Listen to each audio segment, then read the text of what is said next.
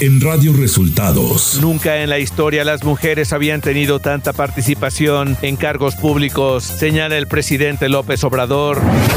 Inhabilitan a la directiva de Gallos Blancos de Querétaro. El Senado de la República podría citar a comparecer al fiscal Alejandro Gersmanero. Esto y más en las noticias de hoy. Este es un resumen de noticias de Radio Resultados. Bienvenidos al resumen de noticias de Radio Resultados. Ya estamos listos para informarle Valeria Torices y Luis Ángel Marín. Quédese con nosotros, aquí están las noticias. La mañanera. En el marco del Día Internacional de la Mujer, el presidente Andrés Manuel López Obrador hizo un llamado para que se respete a las mujeres, se les proteja y evitar que haya feminicidios. Seguir creando una cultura que no mantenga actitudes autoritarias, machistas, que se respete a las mujeres, que se les proteja, que no haya crímenes de odio, que no haya feminicidios. López Obrador señaló que su gobierno es el que tiene más participación de mujeres en la historia. En el caso de nuestro gobierno, pues es el que tiene más participación de mujeres en la historia. Nunca había habido un gabinete con tantas mujeres. Y lo mismo sucede en el Poder Legislativo, son mujeres, sí, 50%. Y se está avanzando también en el Poder Judicial. Ahora ya hay cuatro ministras. El presidente informó que los excedentes por la venta de petróleo crudo se utilizarán para subsidiar los combustibles y la energía eléctrica. No tenemos eh, necesidad de aumentar los precios de las gasolinas porque se compensan los subsidios que estamos dando a la gasolina con los excedentes en el precio del petróleo crudo. Entonces estamos haciendo un balance y es positivo. El titular del Ejecutivo celebró la llegada de Francisco Cervantes a la dirección del Consejo Coordinador Empresarial y anunció que la próxima semana tendrán una primera reunión. Conozco a Francisco Cervantes, eh, es un buen dirigente empresarial, celebro que él sea ahora el presidente del Consejo Coordinador Empresarial. Llevo buena relación con él y pronto nos vamos a reunir. El titular de la Subsecretaría de Prevención y Promoción de la Salud, Hugo López Gatel, informó que siguen a la baja los casos de COVID-19 por sexta semana consecutiva. Ya tenemos seis semanas consecutivas de reducción epidémica. Las 32 entidades federativas tienen curvas epidémicas prácticamente en el mínimo en los tres indicadores fundamentales, tanto los casos nuevos ocurridos como la hospitalización como las defunciones. El presidente López Obrador reconoció a los mexicanos por su comportamiento respecto a la pandemia y a la vacunación y agradeció a los países que apoyaron a México con el envío de vacunas. Se debe fundamentalmente al buen comportamiento del pueblo de México, de todos, el apoyo que se recibió desde el principio de los médicos, las enfermeras, todos los trabajadores del sector salud, el apoyo de los gobiernos extranjeros que nos eh, ayudaron para tener equipos y sobre todo la vacuna. Radio Resultados Nacional. El senador Ricardo Monreal comentó que este martes la Junta de Coordinación Política decidirá si llama a comparecer al fiscal general de la República, Alejandro Gertz Manero, para explicar los audios donde supuestamente revela presiones al Poder Judicial. El senador Monreal condenó que persista el espionaje ilegal y las viejas prácticas de espiar. El presidente de la Junta de Coordinación Política de la Cámara de Diputados, Rubén Moreira, dio a conocer que se citará al presidente de la Liga MX, Miquel Arriola, a John de Luisa, presidente de la Federación Mexicana de Fútbol, así como a los directivos y dueños del Atlas y del Querétaro para que expliquen los hechos de violencia durante el partido del pasado sábado en el estadio La Corregidora. Esto como parte del acuerdo que aprobó la Cámara de Diputados para esclarecer lo ocurrido. El Partido Acción Nacional instaló un contador de feminicidios y homicidios de mujeres ocurridos en el sexenio del presidente López Obrador, en el cual suma hasta ahora 13.112 muertes. La Secretaria Nacional de Promoción Política de la Mujer en el PAN, Laura Esquivel, señaló que todas las mujeres que han perdido la vida tienen un nombre, una familia, no son solo números. El juez José Rivas González, adscrito al Centro de Justicia Penal Federal con sede en el Reclusorio Norte, emitió ayer un acuerdo en el que se notifica el diferimiento de la audiencia en la cual la Fiscalía General de la República imputaría a los litigantes Juan Antonio Araujo Riva Palacio, César Omar González Hernández, David Gómez Arnau e Isaac Pérez Rodríguez, debido a que este último tiene COVID-19. A estos abogados se les investiga por realizar actos de corrupción y extorsiones a empresarios y políticos y son cercanos al ex consejero jurídico de la presidencia, Julio Scherer. Un juez federal del reclusorio sur de la Ciudad de México vinculó a proceso a Rafael Antonio Olvera Amezcua, ex propietario de Sociedad Financiera Popular, mejor conocido como FICREA. El fallo del juez de control consideró presunto responsable del delito de defraudación fiscal equiparada a Olvera Amezcua, quien desde la semana pasada enfrenta prisión preventiva justificada al haberse evadido varios años de la acción de la justicia, llevándose consigo los ahorros de miles de personas de la tercera edad. Economía. Debido al conflicto bélico originado por la invasión de Rusia a Ucrania, los precios del petróleo siguen a la alza, lo que ha impactado en el costo de las gasolinas a nivel global, aunque en México los estímulos fiscales han ayudado a que no se disparen los precios de venta al público. Actualmente los precios de la gasolina regular en los estados de la frontera norte de México son más baratos que los que se ofrecen en las gasolineras de la zona fronteriza de Estados Unidos. Tan solo en Baja California, el precio por litro de gasolina regular oscila a los 20.35 pesos, mientras que en California, Estados Unidos, el precio por litro ya alcanza los 30 pesos mexicanos, debido a que el galón se vende en 5.34 dólares. Clima.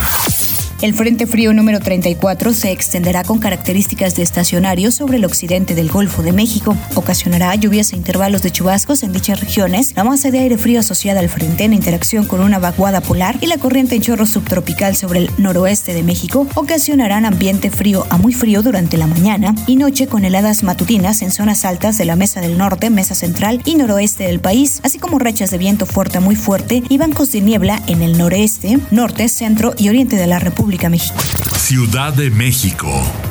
Los principales monumentos de la capital del país, así como Palacio Nacional, Palacio de Bellas Artes, bancos, hoteles, comercios y otros edificios históricos y públicos, fueron blindados con vallas de seguridad para protegerlos del vandalismo que pudiera generarse en las marchas de este martes 8 de marzo por el Día Internacional de la Mujer.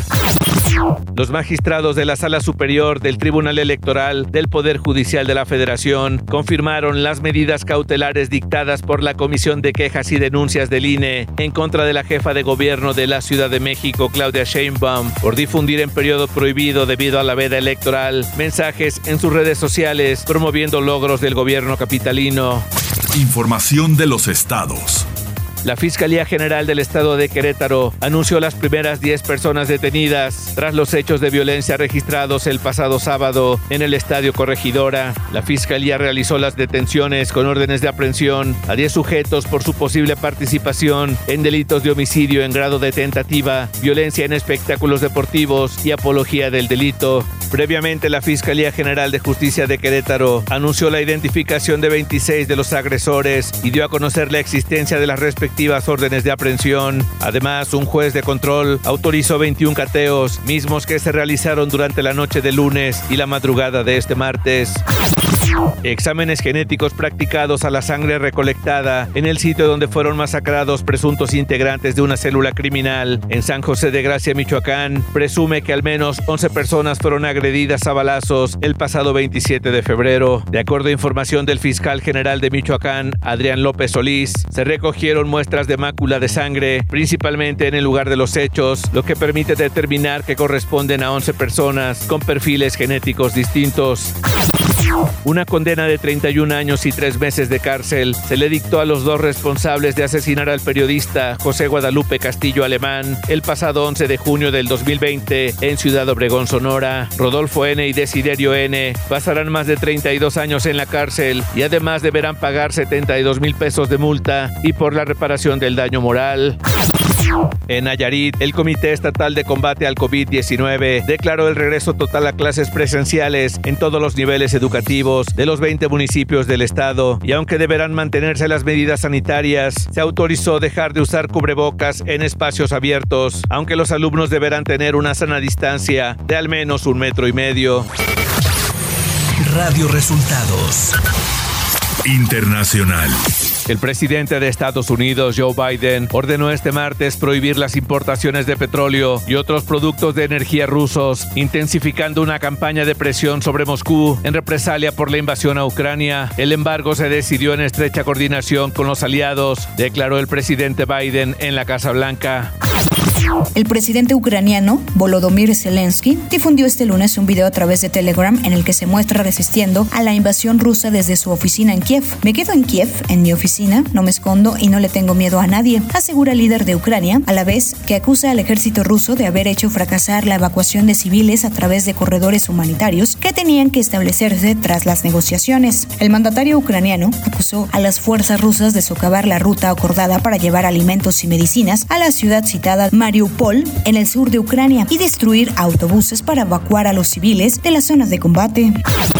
El gobierno de Japón anunció este martes la imposición de sanciones adicionales sobre Rusia y Bielorrusia que incluyen el bloqueo de activos de una treintena de altos cargos gubernamentales y empresarios, así como el veto a la exportación de maquinaria para la industria petrolera. Las nuevas sanciones incluyen a 20 altos cargos rusos, así como a otros 12 bielorrusos, que se sumarán a los particulares que ya han visto congelados sus fondos por parte de Japón, entre ellos el presidente ruso Vladimir Putin y su homólogo del país vecino, Alexander Lukashenko. Japón también ha decidido prohibir las ventas a Rusia de maquinaria destinada a las refinerías petrolíferas, así como las exportaciones a Bielorrusia de semiconductores y otros bienes que puedan ser empleados en la industria del equipamiento militar.